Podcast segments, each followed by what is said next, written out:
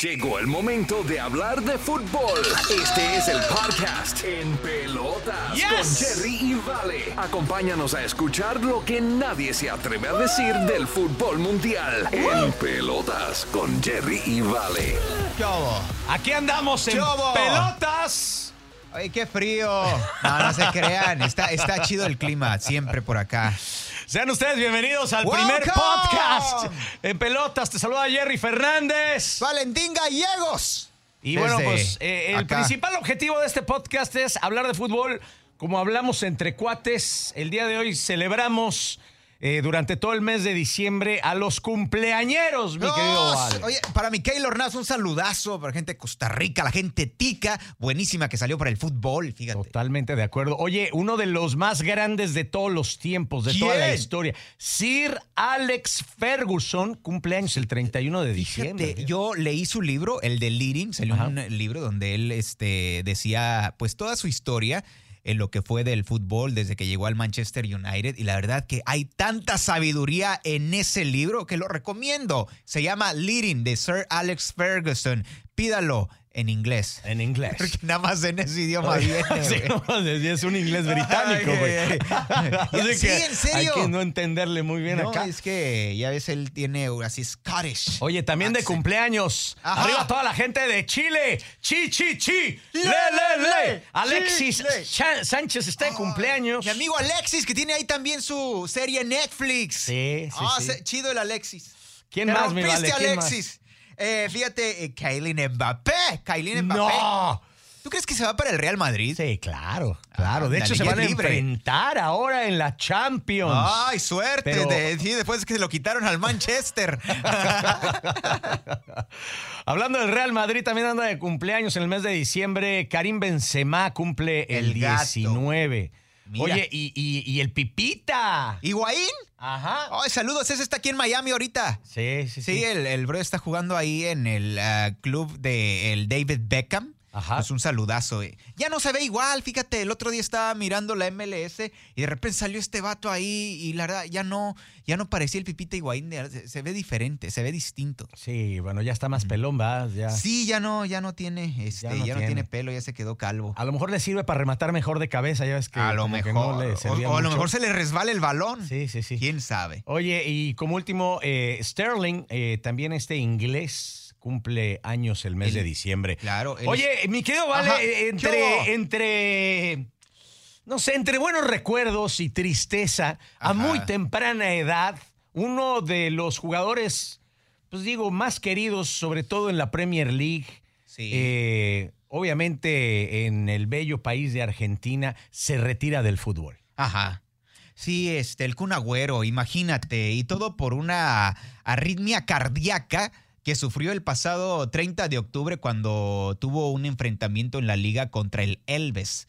Imagínate, desde entonces lo vimos que se fue tallando el pecho y dijo, ¿sabes qué? Pido el cambio. Entonces ya por ahí este, lo sacaron. Era eh, uno de sus primeros partidos ahí debutando en el Barcelona. Que todos decíamos, oye, ¿se estará pensando bien el Barcelona? Pues digo, no es un chavalo como para que lo contraten. Claro, Y últimamente el Barcelona pues ha traído mucho veterano, ¿no? De regreso. Sí, sí, sí. Entonces, este, decíamos muchos, ¿no? ¿Será que es buena compra? ¿Qué va a aportar? Porque si mal no recuerdas, en el Manchester City se la pasaba lesionado. Sí, bueno, ya en las últimas épocas, porque tuvo unas temporadas espectaculares cuando estaba Mancini. Claro, el Roberto Este, Mancini, que ahora es eh, el director técnico de Italia. Exacto. Y los llevó al Y- campeonato. Bueno, a, a mí me llamaba la atención cuando llegó eh, él al Barcelona porque todavía estaba Messi. Y se rumoraba que básicamente Messi había puesto mucho hincapié en que quería que, que llegara a el- al club Blaugrana, eh, su gran amigo, que yo no sabía que eran tan amigos, ¿eh? No, sí, eran este súper amigos, de hecho, eh, de chavalones ahí los, este, los comparaban mucho porque, no, si mal no recuerdas, él empezó con los colchoneros Sí, del sí, Atlético de Madrid, Sí, sí, el sí. Kun Agüero. Entonces ahí él empezó a hacer su debut y mucha gente decía, wow, ¿no? Porque el tipo era un excelente artillero, rematador y demás. Entonces eh, ahí empezó a agarrar este, imagino que eh, en los encuentros eh, se empezaron a hacer como que la, la relación mucho más fuerte con el ah, con Messi, ¿no? Porque estaban ahí en la liga. Pero pues ya al último se fue yendo a la, a la liga inglesa, donde le fue de maravilla. A ver, pero eh, digo, siendo bien honestos, y aquí vamos a meter candil. Sí, qué obole. ¿Realmente el Kun Agüero está considerado dentro de los mejores jugadores argentinos de todos los tiempos? Para mí sí. A mí lo que no me gusta del Kun Agüero es que se lesiona demasiado. No sé qué problema tiene. Siempre se les tiraban los músculos, siempre. Y era lo que yo no entendía porque el tipo cada vez se veía más fuerte. Cada vez estaba más así como que ponchadillo. hay veces que dicen que incluso hasta hacer pesas y ganar masa muscular les afecta muchísimo a los jugadores de fútbol. Bueno, pues yo creo que le afectó demasiado porque cada rato lo veías que iba corriendo y de repente, tracas. Ya pedí el cambio.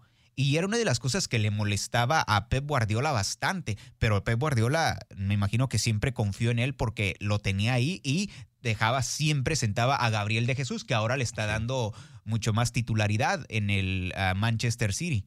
¿Qué pasa con los eh, delanteros argentinos que pudieron haber trascendido todavía mucho más? Digo, creo que al Kun Agüero sí le quedó a deber un poco a la selección argentina, pero no sé si recuerdas a Batistuta, Sí, que también de repente se retiró muy joven. Eh, pero ella tenía problemas también, ¿no? También, bueno, es que eh, todos los, o sea, no sé, pero no, sé por qué. Pero sé por qué. No sé por qué, pero todos tienen problemas. O sea, gana, este, el Kun Agüero venía ganando 60 millones de dólares, este, ¿no? ¿Y, y cuál problema? ¿no? Arritma cardíaca. Sí. El ritmo cardíaca es la que me está dando a mí ahorita. Pero, ¿sabes? Eh, yo creo que mm, Messi en los últimos tiempos se llevó el foco de Argentina y todo el mundo le, le cargaba eh, la presión a él, pero en realidad Argentina tiene excelentes, para mi gusto, tiene excelentes jugadores. Tevez, que creo que a Tevez fue uno de los jugadores que no se le dio bastante eh, seguimiento. Y para mí, Tevez, mejor. lugar donde estaba, lugar donde salía campeón. A mí Tevez se me hace mejor jugador en todos los sentidos que el Kun Agüero. ¿eh? No, sí. Hay un gol del Tevez cuando estaba en el ah, Manchester City que se lleva la pelota desde atrás desde atrás, creo que fue desde la cerca de la área grande de su lado. Sí, sí, sí. Solito se lo lleva y anota gol. Ese fue un golazo espectacular. Ojalá y lo puedan este, googlear.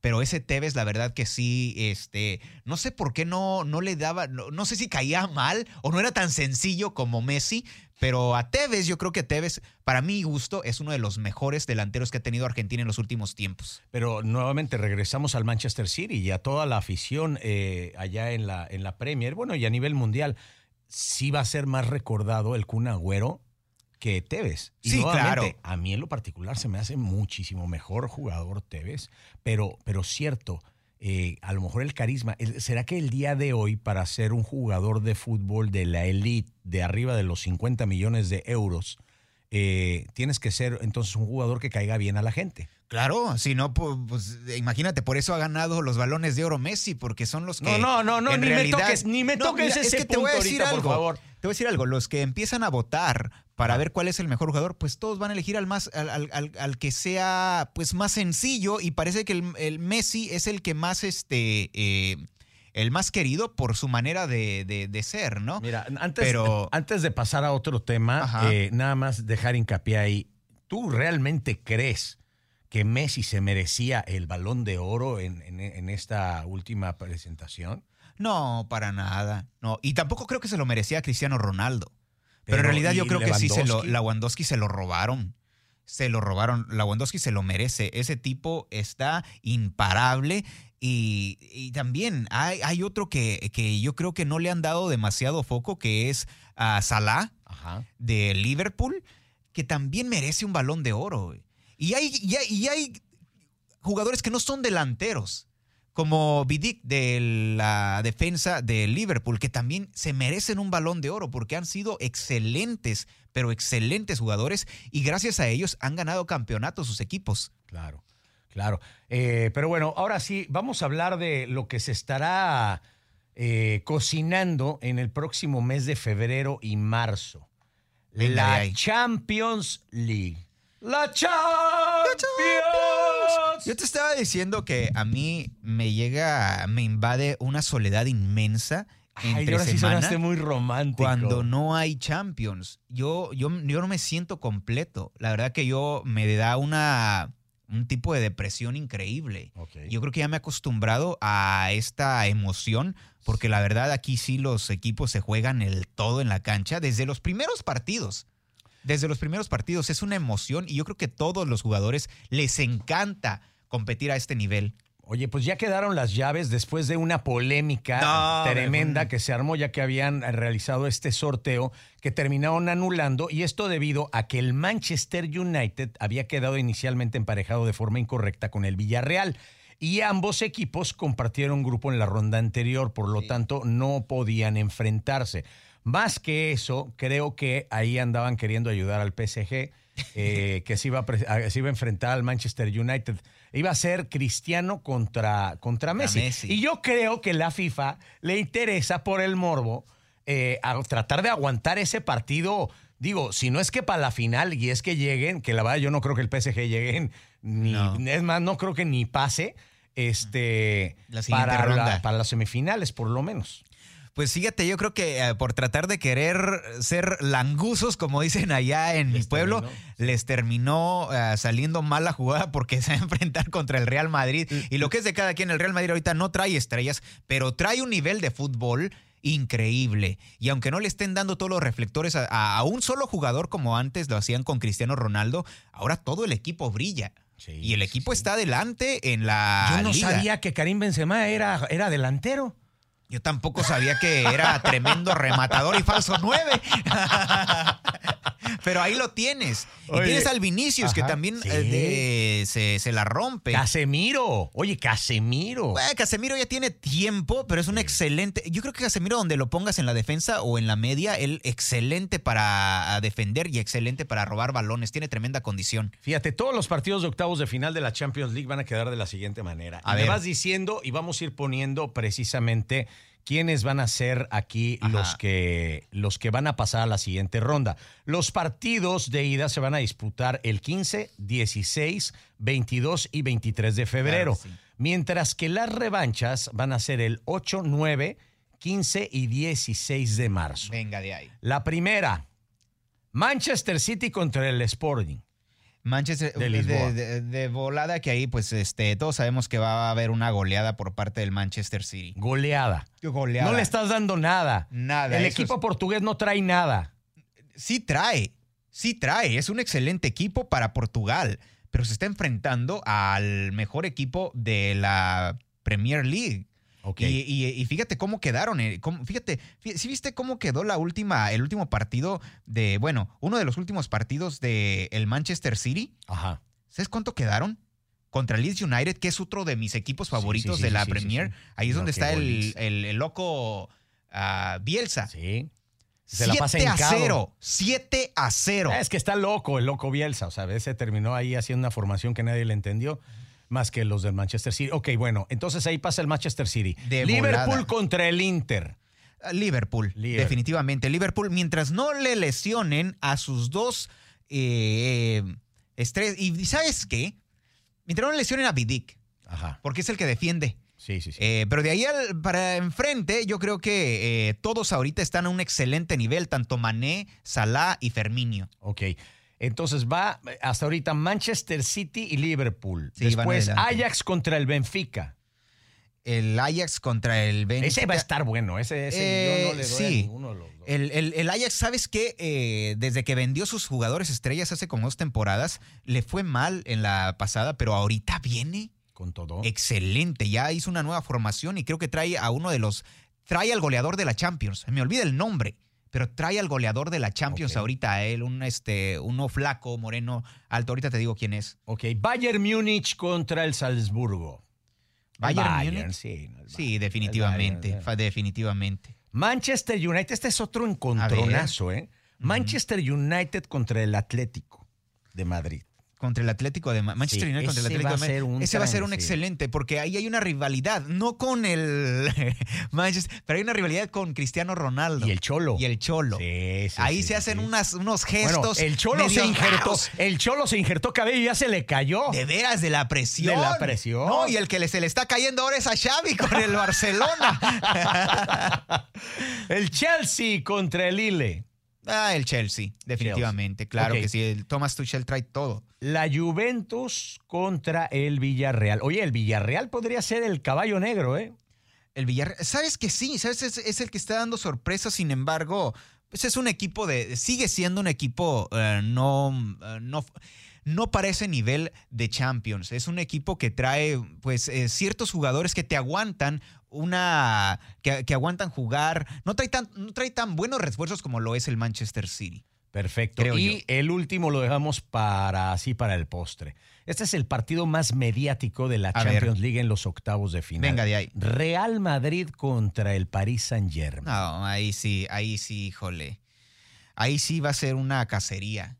Ahí, ahí van, a, van, a, van a barrer con el PSG. Oye, se estaría enfrentando Mbappé al que probablemente podría llegar a ser su próximo equipo. Pues tiene que dar ahí, o ahí, si le gana, Sí. pues va a subir el precio porque ya va a ser libre. Sí, sí, sí. y si pierde, va a tener que bajarle el precio. Oye, Sergio Ramos se va a, enfrentar a su ex equipo. a su ex equipo. Keylor Navas A se va a ex enfrentar a su ex equipo. equipo. Y ve que acuérdate que Keylor salió pues muy triste del, del, del- del Real Madrid. Entonces, así Sí. como una revancha. No, y salió porque el, es- es- el Cortius, ¿sí se llama así? Sí, el, sí, el sí. grandote ese que traen. Sí, sí, que sí. porque es que le echaban a aquel porque no está tan alto. Courtois. Courtois. No está tan alto, ¿no? No, sí está alto ese vato, sí, El Keylor. de jirafón. Ah, no, Keylor, no, Keylor pero no. brinca como... Brinca como gato. Sí, sí, sí, como, Y, como este, ratero. No, no, no, no. Sí, ese, ese, se brinca juro, la barda y Se brinca óvole. bardas y. No, hombre. Pero, pero. Y, y se fue acá. Al otro lado, y no se, se me olvida cuál es el, el, este, el portero con el que está compitiendo, pero también es otro gigante, es otra torre. Sí, pobrecito mi Keylor. Él y el Chicharito lloraban juntos ahí en el Real Madrid. Sí. Oye, bueno, pues así está el asunto. Estaremos muy al pendiente y obviamente en los próximos episodios del podcast ustedes estarán viendo cómo van las llaves de lo que en estos momentos, bueno, viene siendo pues la parte más importante del fútbol o al menos la que más seguimos Claro. todos, que es la Champions League. No podemos irnos sin mandarle un fuerte abrazo Abrazos. a todos los seguidores del Atlas, del. Atlas del. Guadalajara. Set- ¿Cuánto- Los ¿Cuántos zorros. años? ¿Cuántos años duraron para ganar? 70 años. 70 años, imagínate. Desde 1951 no ganaban un campeonato. Habían llegado a una final que habían terminado Ajá. perdiendo precisamente en penales.